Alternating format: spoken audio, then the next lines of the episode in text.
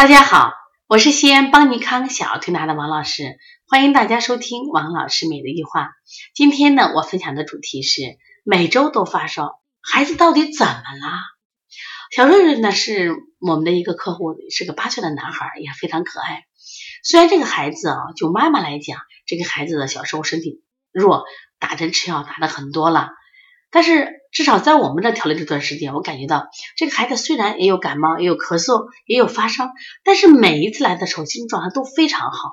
但是我发现这个家长有个问题是什么？就他特别焦虑，特别是妈妈特别焦虑，就是他有这个疑病心理。什么意思？就是说，也许就是个小感冒，他可能会想到是肺炎；也许就个小发烧，他会想到成脑膜炎。就他总觉得这个病应该是很重的。其实有时间。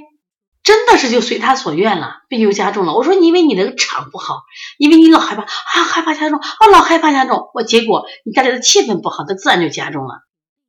其实他呢，你你就不太听劝啊，不太听劝。所以说每次他来推拿的时候，我都觉得孩子都不是问题，更多的是妈妈有问题。那今天我仍然分享他一个这个案例啊，是今年九月的时候，这个孩子就是扁桃体会脓发烧。其实扁桃体会脓这种病啊，太常见了，在我们就儿科中这个常见病，小儿推拿馆接的这个也很多。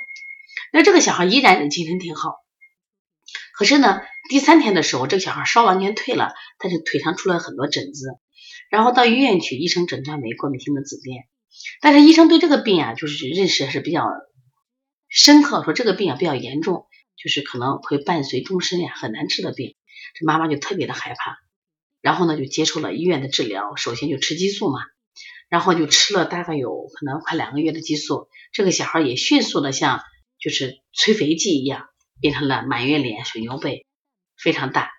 然后呢，按理说小孩就应该很好了嘛，但是这个孩子其实并没有像妈妈那样如愿以偿。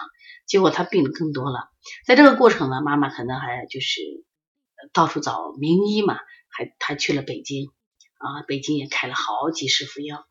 就在这个过程中，孩子又发烧了，而且最近的三周是周周发烧，每周都发烧。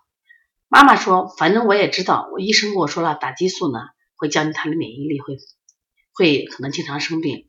但是我没有想到怎么这么频繁，而且每一次发烧我就特别担心。他会不会再引起这种过敏紫癜？因为他周周发烧，我就必须打针吃药退烧，而且我要他迅速退烧，迅速退烧。所以现在孩子越来越弱，越来越弱。就从九月到现在，这孩子真的是一直在病。所以我就想问，我说这到底怎么了嘛？妈妈也问我到底怎么了？我说我只能跟你说的是，你现在用药用太多了，从九月份到现在，几乎天天在给他吃药了呀。我说吃药以后，他就。本身我们现在吃的都是广谱抗生菌，广谱抗生菌本身它就是通杀体，就是可能有时还不对症，把他身体的好的免疫细胞也就杀死了。第二个，激素不能轻易用嘛，你用了多了以后，我说医生都跟你说了，免疫力会更差。我说现在是不是周周周生病？你已经证明了呀，周周发烧，周周，我说你要打针，现在成什么？就每月他要打四回针，打三天一停，下一周再三天，就成这样子了。我说你这样下去，可能你的孩子可能不再发烧了，但有可能是肝肾损伤、肝肾衰竭怎么办？所以非常的可怕。所以说，我想举这个例子什么意思呢？就这个孩子呀，就目前的情况，我感觉每一个生病、频繁生病的患儿背后，都跟着一个不正确的育儿的家庭或者育儿的理念，就是他的焦虑、他的反复用药，都给孩子带来危害。我就。就他那天出紫癜的时候，我在网上也百度了查了一下，就是紫癜一种是他真的是因为某些过敏引起的，还有一种就是我们说的血小板降低的紫癜，还有一种是其他疾病可能诱发的，可能那个病好了就好了，但是他又宁可相信这个病会存在，这个病会严重，结果就没完没了，没完没了。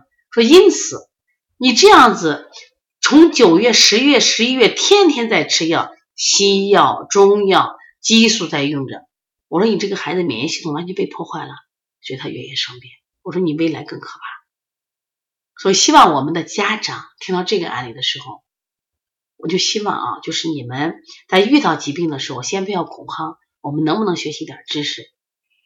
比如说举个例子，还是这个孩子前天他有点发烧，温度不高，当时妈妈就开始在医院开始在医院哭了，因为当时的化验单都不高，医生也不建议打针。然后他要求医生说要求了打三天，他说我打一天就行了，你把激素一打退烧。结果医生没打，到我那儿就是哭哭哭。我说算了，你两口赶紧走吧。我说这个孩子我带一天，我观察一天，我把两口支走。我从中午十二点带到晚上七点我一直观察着，我并没有用药呀。我就孩子睡着，他他有一个翻动，我给他喝点水，我就是盯着这个孩子，我看他呼吸急促不，看他烦躁不，看他嗜睡不，是不是？孩子睡得非常的好。哎，然后走的时候精神饱满，结果交给他一天，他就有发烧了。所以说，我就想家里这个气场出问题了。所以说，实际上我们有这生病，不光是吃的错，不要赖细菌病毒的错，我们家里的气氛重要不重要？我们到底是希望孩子健康，还是希望孩子不健康？所以，他这种疑病心理其实蛮可怕的，真的蛮真的蛮可怕，给我们也带来很多压力，当然更多的是给孩子带来的伤害。所以希望大家呢，在育儿路上，特别是在今天社会的育儿路上，我们的孩子少，我们的环境可能拥挤，我们的用药比较方便，是不是？我们的食物比较复杂的情况下，我觉得我们家长学一点营养学，学一点这种疾病的知识，是不是？学一点推拿学，学一点心理学，不管面对疾病，面对餐桌，是不是？啊，面对孩子学习，我们是不是得有一个正确的态度？否则的话。孩子会因为你的爱受到伤害的。如果大家有什么问题，可以直接拨打我的电话幺三五七幺九幺六四八九，也可以加就是通电话的微信号幺三五七幺九幺六四八九。那么另外呢，我们在本月份有两个课程，第一个课程就是呃鼻炎腺样体的课程，还有一个就先这是线下课程，还有一个就视力六合一的线下课程调近视的。另外在下个月我们有这个多动抽动以及香庭疗法。我建议大家来学一下，如果需要学习的话啊，可以咨询我们。